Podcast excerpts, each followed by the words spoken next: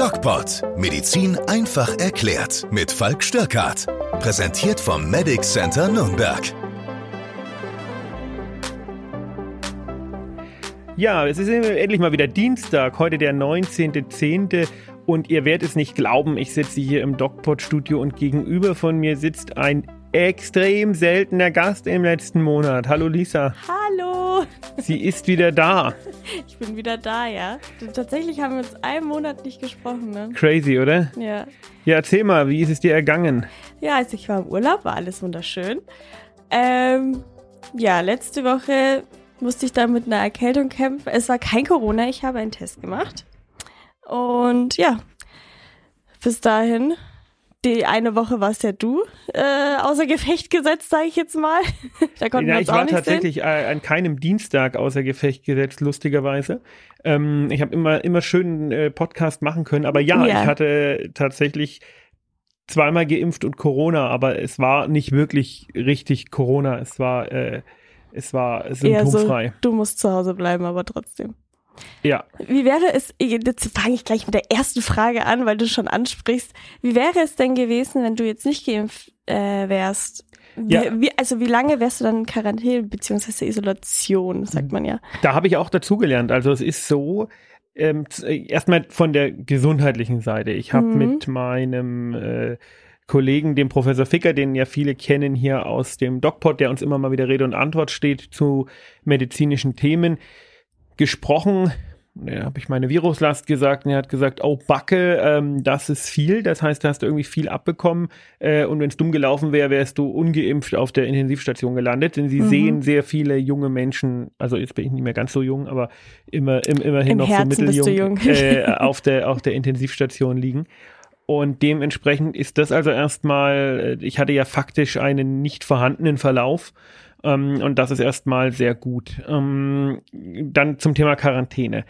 Ist es so, wenn du geimpft bist und weiter keine Symptome hast, dann kannst du dich nach fünf Tagen freitesten. Und es war bei mir auch so riesige Viruslast äh, an Tag eins und eigentlich keine mehr an Tag fünf. Und schon nach zwei Tagen war der Schnelltest negativ. Also das ist sicherlich der Impfung auch mh, hm, irgendwo zu verdanken. Ich hatte dadurch, dass ich die sehr früh gemacht habe, jetzt vielleicht keine super akuten Antikörper mehr gehabt oder nicht mehr so viele. Aber ich stelle mir das äh, so vor oder ich erkläre das so, das Virus ist halt im, äh, in den Rachen gekommen, hat dort repliziert. Mhm. Ähm, wie ich das ja schon immer gesagt habe, das geht, weil diese IgA-Antikörper, die in der Schleimhaut des Rachens stecken und genau das verhindern sollen, die sind eben relativ zügig weg. Und dann aber nach äh, ein paar Stunden hat halt die äh, zelluläre Immunantwort das gemacht, was sie tun soll, nämlich äh, agiert und dann äh, das Virus soweit außer Gefecht gesetzt. Und ähm, es ist aber so, wenn du nicht geimpft bist, um mal deine Frage aufzugreifen, da ist es völlig wurscht, was für einen Verlauf du hast. Da bleibst du 14 Tage in Isolation. Mhm. Und äh, die werden die werden heute noch nicht um. Mhm. Morgen werden die um. Und was ist, wenn du jetzt Symptome hättest? also wenn du jetzt, wenn du jetzt wirklich gesagt hättest, okay, ich habe ich hab so einen Husten, so einen, so einen Schnupfen, Halskratzen, wie auch immer, halt so eine Erkältung. Das weiß ähm, ich nicht ganz, das wollte ich lieber gar nicht fragen. Aber dann ist es ja wahrscheinlich so, dass man wieder 14 Tage trotzdem in Quarantäne muss und nach dem zehnten Tag wahrscheinlich dann sich, sich freisetzen kann. Das kann, ne? sein, ja, das, äh, das, das ist gut möglich. Mhm. Aber ähm, es ist schon so, selbst wenn du dich ansteckt, hast du als Geimpfter äh, große Vorteile. Ja, das muss man schon so sagen. Jetzt muss ich dich nochmal was fragen und zwar, ähm, jetzt ist momentan ja Erkältungszeit, äh, Grippezeit, Corona-Zeit ja. sowieso.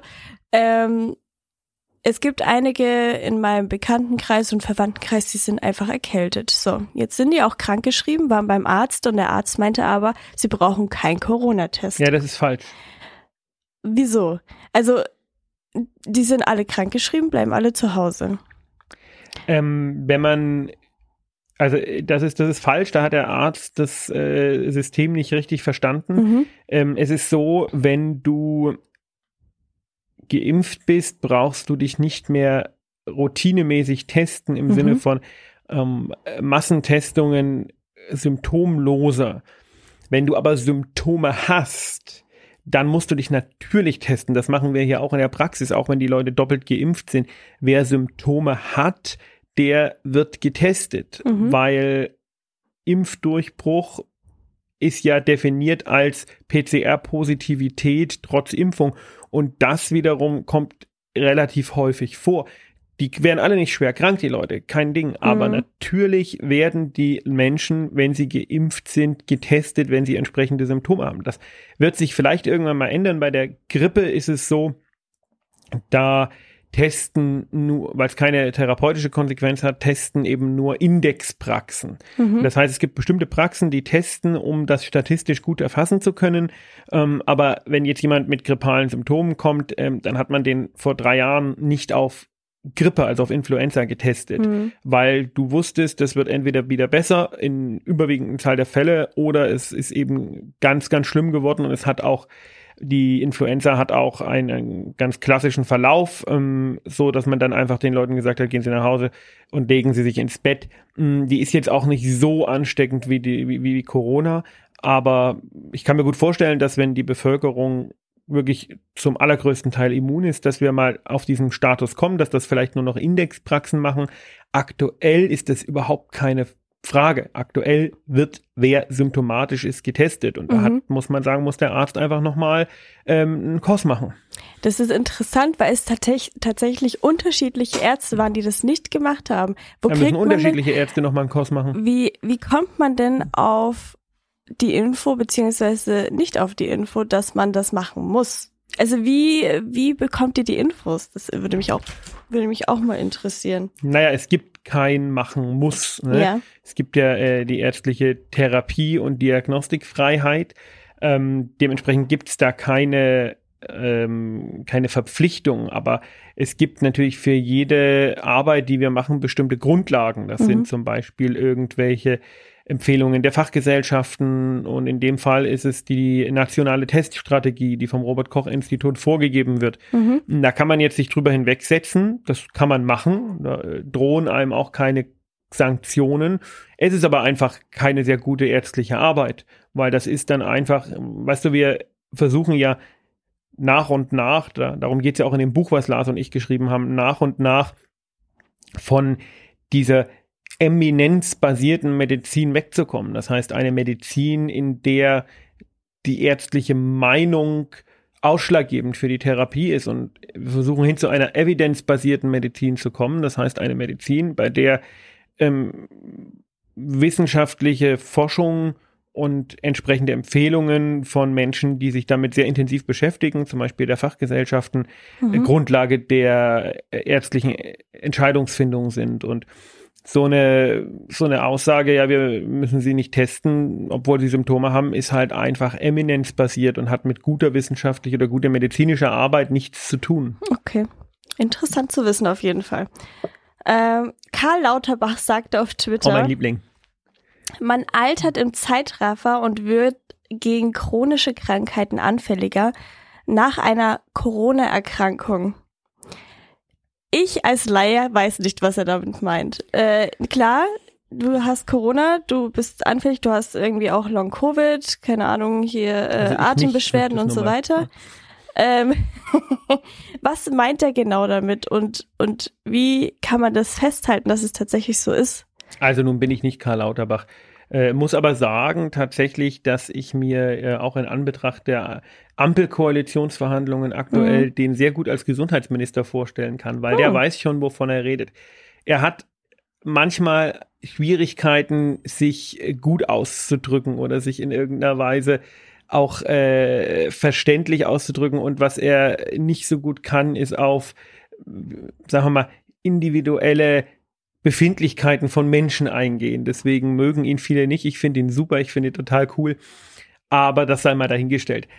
Äh, ich kann dir nicht sagen, was er meint, weil ich bin nicht Karl Lauterbach. Äh, es gibt aber natürlich schwere Corona-Erkrankungen, die ähm, ja, Änderungen in unserem Körper hervorrufen, insbesondere in den Blutgefäßen. Das sind nicht sehr viele Fälle, aber bei denen, die das betrifft, die haben natürlich große Probleme, die eben dann oder die, diese Verläufe sind, kann man theoretisch mit einem beschleunigten Alterungsprozess vergleichen. Ich mhm. finde, der Vergleich hinkt so ein bisschen, weil Alterung ist nicht umkehrbar, ja, und äh, man muss doch sagen, diese Long-Covid-Verläufe werden, so wie wir das jetzt momentan sehen, doch auch besser mhm. und wer Corona überlebt, der hat eine lange Rekonvaleszenz vor sich, also Genesungsphase, aber die meisten, die bekommen das dann doch ganz gut hin und das kennen wir eben auch von anderen Viruserkrankungen. Also es gibt auch andere Viruserkrankungen, um die äh, schlimme ähm, äh, Nachbeben oder Nachwehen nach sich ziehen. Ich möchte hier nochmal an die Masern erinnern. Ähm, Masern äh, gelten ja eigentlich auch als harmlose Kinderkrankheit. Äh, einer von 100 Masernkindern stirbt mhm. und einer von 1000 bekommt diese gefürchtete Komplikation, diese subakut sklerosierende Panenzephalitis. Das ist eine immer tödlich verlaufende Komplikation der Masernerkrankung, die noch nach Jahren auftreten kann mhm. und das Hirn praktisch zersetzt.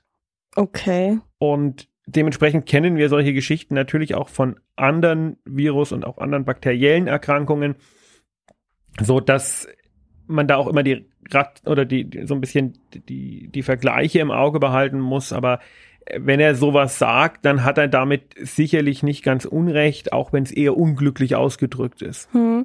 Und was äh, ist jetzt im Hinblick von chronischen Krankheiten zu sagen, dass man eher dazu neigt, sowas zu bekommen oder schneller Erkrankungen allgemein zu bekommen? Naja, wer chronische Krankheiten hat, der neigt natürlich dazu, schneller auch andere Krankheiten zu bekommen. Und Menschen mit chronischen Krankheiten haben in der Regel einen schwereren Verlauf. Äh, oder haben eine größere, eine, eine, eine, eine, größere Chance, einen schwereren Verlauf zu bekommen. Aber er meinte andersrum. Er meinte, die, die Corona haben oder Corona hatten, dass sie eher anfällig sind für chronische das weiß man ja Krankheiten. Nicht. Also äh, die Frage ist, bekomme ich, weil ich Corona hatte, mit einer höheren Wahrscheinlichkeit ähm, MS oder äh, Bluthochdruck mhm. oder Diabetes. Ja, das ist ein, also das ist eine sehr gewagte Aussage, weil ich das heute noch gar nicht weiß, wie das in zehn Jahren ist, weil chronische Krankheiten sind definiert als äh, Krankheiten, die in mindestens zwei Jahren zu mindestens äh, drei Patienten äh, Kontakten mit dem Arzt in drei aufeinanderfolgenden Quartalen. Also du brauchst zwei Jahre mhm. Und das kann ich natürlich heute noch gar nicht sagen. Okay. Ich tendiere aber dazu, dass das nicht so ist. Mhm. Also äh, da sehe ich jetzt tatsächlich keinen Grund zu sagen, Corona macht dann jetzt plötzlich chronische Erkrank Erkrankungen. Man muss auch immer so ein bisschen auf dem Boden bleiben und auf dem Teppich bleiben und die, also ich bin ja auch wenn mir viele Leute Panikmache vorwerfen, ich bin ja sehr gegen Panikmache äh, und äh, man muss ein bisschen rational bleiben. Corona kann sicher viel machen und kann auch bei vielen Leuten zu großen Problemen führen, aber es ist jetzt nicht der Teufel in Person und es macht jetzt nicht alle Krankheiten, die man sich so vorstellen kann unter der Sonne und verursacht alles, was es gibt, nur weil es Corona ist. Und da ist äh, der Herr Lauterbach immer so ein bisschen er bezieht sich sehr oft auf Studien und das meiste, was er sagt, stimmt auch, aber er ist in seiner Art der Absolutdarstellung doch äh, manchmal sehr schwer richtig zu verstehen. Mhm, okay. Äh, Jens Spahn möchte die epidemische Kommen wir doch von Herrn Lauterbach Lage nationaler Tragweite am 25. November beenden. Das bedeutet wahrscheinlich alle mh, mm, ja, Auslastungen, die möglich sind, werden ausgelastet. Du redest vom Freedom Day. Vom, vom Freedom Day. Aber AHA-Regeln und äh, 3G wird trotzdem weiterhin bestimmt bleiben. Also es ist eigentlich quasi wie jetzt so. Nein, die ungefähr. epidemische Lage nationaler Tragweite, ähm, die betrifft ja hauptsächlich Handlungskompetenzen und ähm, finanzielle Spielräume. Ja, mhm. da geht es ja darum, wer zahlt dafür und wer darf Dinge bestimmen. Mm, und äh, dafür brauchst du eine Grundlage, nämlich eine Epidemie, die ähm, so schlimm ist, dass sie zu erheblichen Belastungen unserer sozialen Systeme, insbesondere des Gesundheitssystems führt. Mhm. Und die haben wir jetzt aktuell nicht mehr. Mhm. Momentan haben wir das nicht. Wenn du dich mit den ähm, Leuten unterhältst, je qualifizierter das Krankenhaus, desto schwerer ist die Auslastung. Also mhm. Unikliniken sind schon noch ordentlich ausgelastet und Maximalversorger, wie zum Beispiel das ähm, Nürnberger Klinikum, aber kleinere Krankenhäuser sind eben nicht mehr so krass ausgelastet und das zeigt uns im Grunde genommen, dass die Belastung des ganzen Systems abnimmt, weil natürlich die schwerkranken Corona-Patienten primär mal dahin verfrachtet werden, wo die höchste Expertise ist. Und das ist in größeren Krankenhäusern. Die können mhm. zum Beispiel diese ECMO-Therapie machen, diese äh, Lungenersatztherapie, ähm, was kleinere nicht können. Das heißt, wenn es anfängt, im ambulanten Bereich, wie bei mir, weniger zu werden, dann ist es das erste Zeichen, dann werden die kleineren Krankenhäuser weniger belegt und am Ende kommen ja erst die großen Universitätskliniken, die sich jetzt natürlich um die schweren Fälle kümmern. Das bedeutet, wir merken schon, dass unsere Impfstrategie Erfolg hat und wir die, die, die Strategie oder der Plan, das Ziel ist ja immer, die Krankenhäuser zu entlasten, sprich schwere Fälle zu verhindern. Die Strategie ist und war nie, eine Herdenimmunität zu bekommen, weil das nicht funktioniert. Mhm. Das weiß man mittlerweile aus Rechnungen. Die Herdenimmunität kannst du vergessen. Ähm, das heißt, die Strategie ist auch nicht, dass die Leute nicht krank werden. Das kannst du gar nicht verhindern, wenn du keine Herdenimmunität machst. Die Strategie ist, dass die Leute nicht schwer krank werden. Und die geht auf diese epidemische Lage nationaler Tragweite ist ja auch die Grundlage für eine Maskenpflicht beispielsweise. Nee, nee, das stimmt nicht. Das äh, Infektionsschutzgesetz ist die Grundlage für eine Maskenpflicht. Die Maskenpflicht wird ganz am Ende aufgehoben werden. Also äh, momentan wird im Gesundheitswesen darüber diskutiert, zum Beispiel die gar nicht mehr aufzuheben. Okay. Also in, in Bereichen, wo Menschen sensibel zusammenkommen, mhm. dass man im Krankenhaus also von der Maskenpflicht gar nicht mehr weggeht. Ja. Mhm.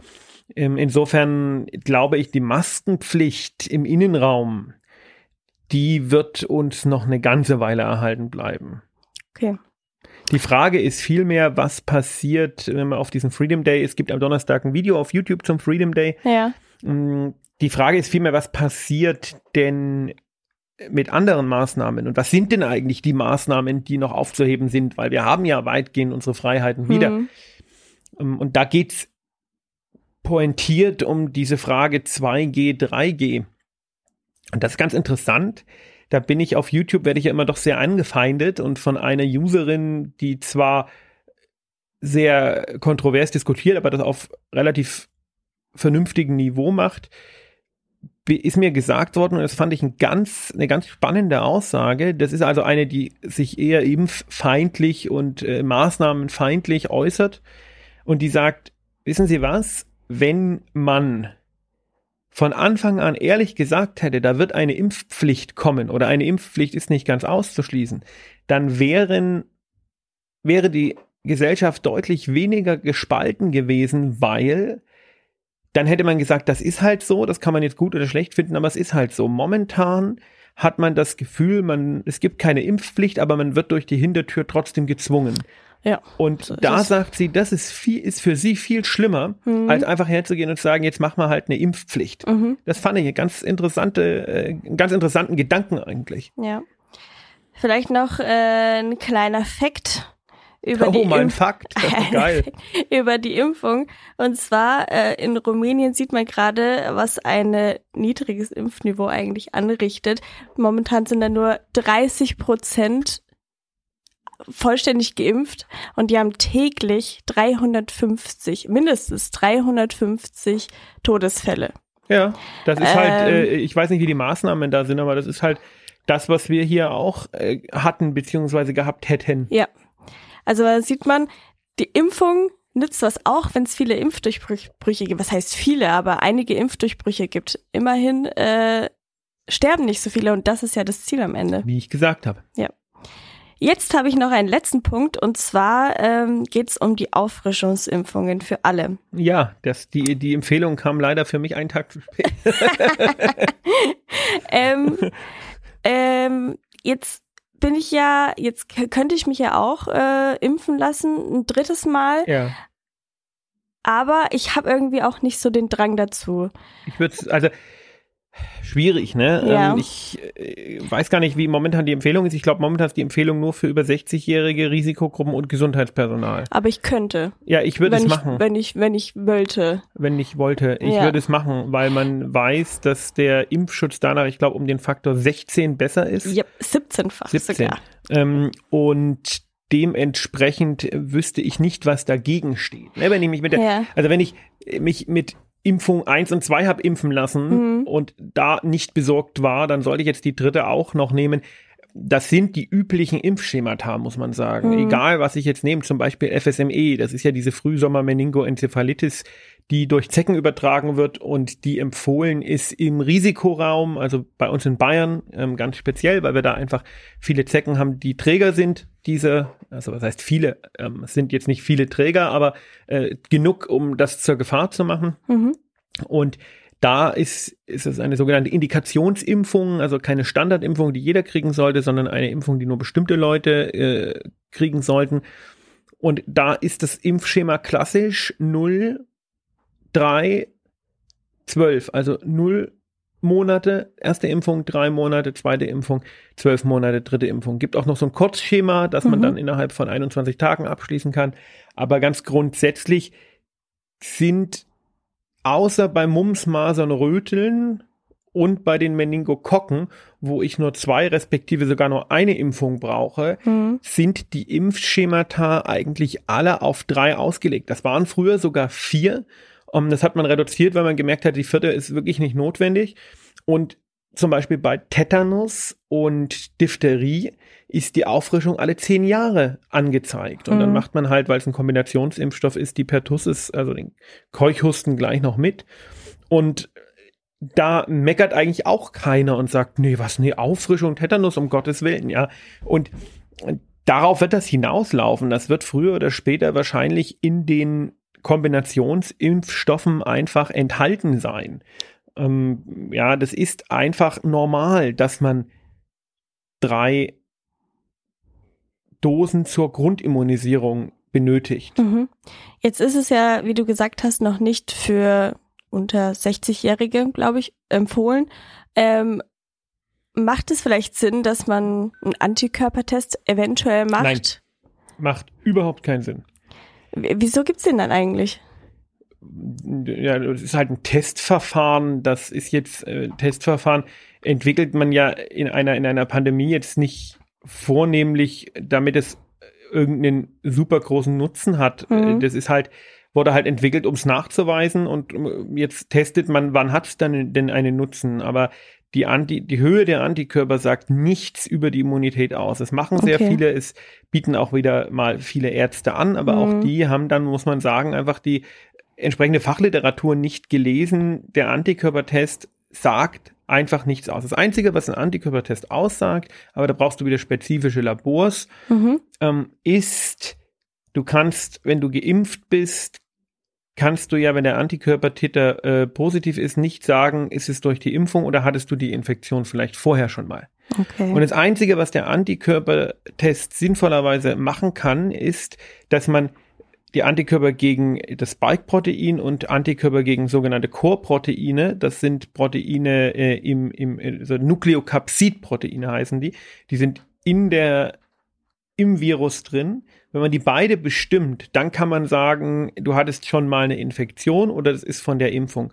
Aber unser Labor kann die gar nicht beide bestimmen. Ich wollte das mal machen bei einem Patienten. Das geht gar nicht. Das sind also, da brauchst du Speziallabore und dann kannst du eine zumindest vernünftige Aussage über eine Fragestellung treffen, die aber auch relativ konsequenzlos bleibt. Mhm. Dementsprechend ist die Bestimmung der Antikörper gegen das Coronavirus einfach ein, eine, eine unnötige medizinische Maßnahme.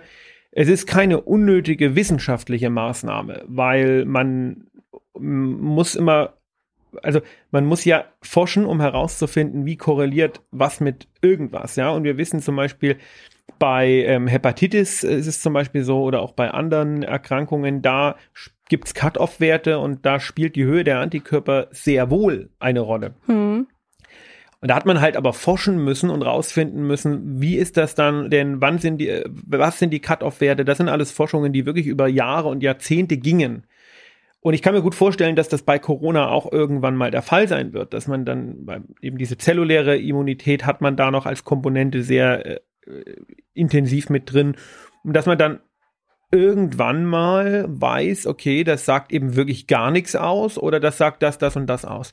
Aber sie jetzt zu bestimmen, als Arzt und dem Patienten zu sagen, sie haben Immunität, weil sie haben so und so hohe Antikörperwerte, das ist Scharlatanerie. Das okay. hat mit Arzt überhaupt nichts zu tun. Das ist einfach falsch. Okay, jetzt bist du ja, jetzt hattest du ja Corona.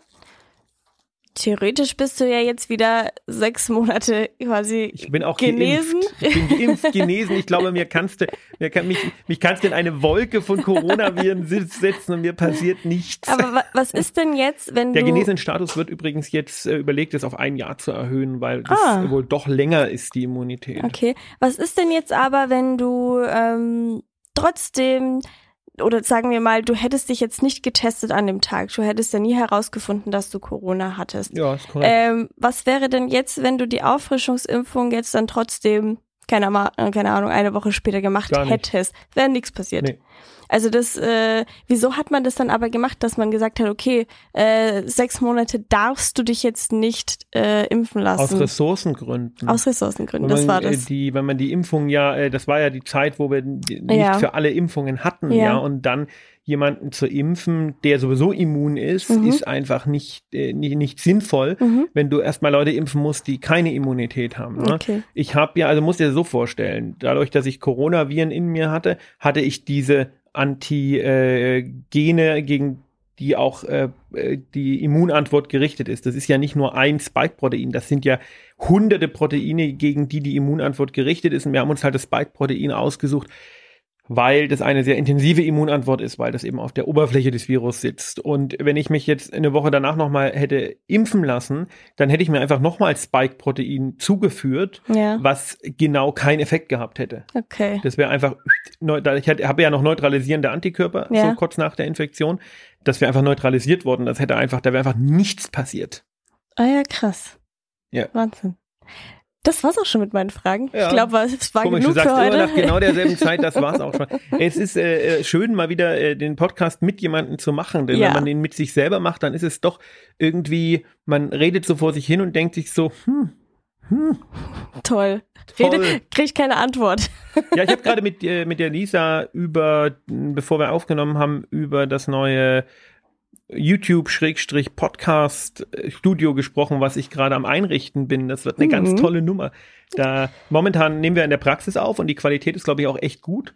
Und ich denke, aus Praktikabilitätsgründen werden wir das auch äh, meistens weiterhin so machen. Aber ich mache ja noch so ein paar andere Podcasts und auch noch einen Technikkanal und da äh, habe ich äh, echt richtig, richtig coole Räumlichkeiten jetzt, wo wir richtig Platz haben und auch so ein bisschen chillen können und einfach eine gute Zeit haben kann, denn ich glaube, dass das alles, was wir hier machen, diese ganze, auch wenn es medizinisch ist, hat es ja doch was mit Kreativität zu tun, dass es auch ein kreatives Umfeld braucht. Ja. Wann wird das denn fertig sein oder wann können die Zuschauer und Zuhörer damit rechnen? Ja, also äh, zum einen ist es ja so, dass das äh, momentan mit äh, Materialien und Handwerkern so eine Sache ist. Also Ah ja.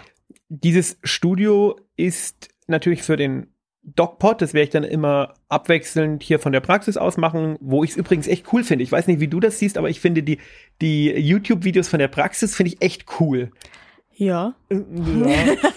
Und dann eben auch abwechselnd vom äh, neuen Studio, dass man immer mal ein bisschen einen anderen Hintergrund auch hat. Und Absolut. ab, dazu gibt's ja noch unser völlig anderes Thema, was mir aber, was auch mein Hobby ist, Hm. mache ich ja diese, diese Technikvideos Mit Kameras und so weiter. über Kameras, Ja. äh, auf dem, wer das übrigens abonnieren möchte, ist der Photomax YouTube-Kanal.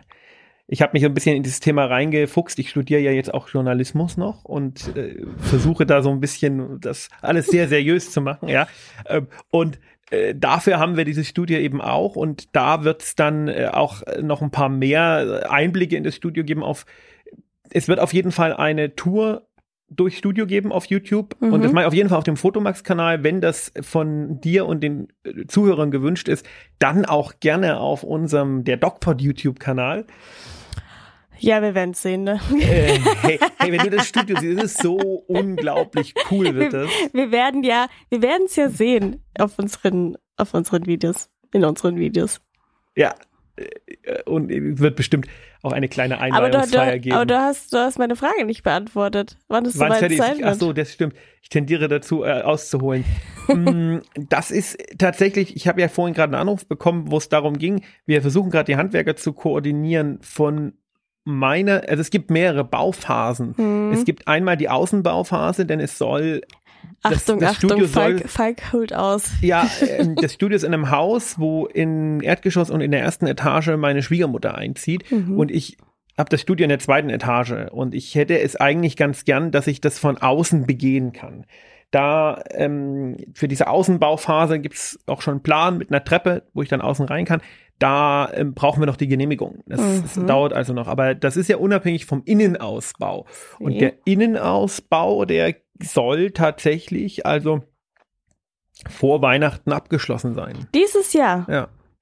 bin ich gespannt. Und dann ähm, ziehe ich natürlich mit meinem ganzen Equipment um. Das ist auch noch mal eine große Sache. Und dann müssen wir noch ein bisschen aussortieren. Ja, so viele Sachen. Und äh, ja, aber dieses Jahr, das ist der Plan. ja, Wahnsinn. Ich bin gespannt. Ich auch. Ich bin total aufgeregt, weil ich habe die ganzen, weißt du, wenn du den Raum kennst und dann kriegst du von den äh, von den Innenarchitekten und und kriegst du die ganzen Zeichnungen, wie das werden soll und dann denkst du dir so, boah, das wird das wird oh, Wir werden sehen, ob du es nur toll findest oder alle anderen auch. das äh, kann man nur toll finden. ja, In diesem Sinne, Wir abonniert uns- unseren Kanal, Ja. gerne auch den Fotomax YouTube-Kanal. Da haben wir nämlich bis jetzt leider nur 130 Abonnenten. Und das so. Ah. Den haben wir gerade erst angefangen aufzubauen. Ähm, da kommt am ähm, Donnerstag äh, um 16 Uhr kommt ein Video über ein Kameraprodukt raus, was bisher nur ganz wenige Menschen auf der Welt in die Hände halten, Händen halten durften. mhm. Wir durften das und äh, wir hoffen, dass wir darüber dann jetzt viele Abonnenten bekommen, weil das natürlich, wenn sowas Neues vorgestellt wird von einer Firma, ich darf jetzt nicht sagen, welche Firma was vorstellt, ja, da musste ich so ein Ding unterschreiben und so. Und dann gucken die Leute ja sofort auf YouTube, was ist das, gibt's dazu Videos? Und meine Hoffnung ist, dass uns das so ein bisschen pusht. Wir werden sehen. Wir ich werden bin gespannt. Ich schaue es mir an. Tust du nicht. Ich schaue es mir an. Du schaust dir, hast du den Fotomax YouTube-Kanal schon abonniert? Ja. Ehrlich, bist du einer Ja, von ohne 130 Mist. Abonnenten? ja, Verdammt. Ich weiß doch, was du in deiner Freizeit machst. Oh mein Gott, Lisa stalkt mich. In diesem Sinne, bleibt gesund. Bis nächsten Tschüss. Dienstag. Tschüss.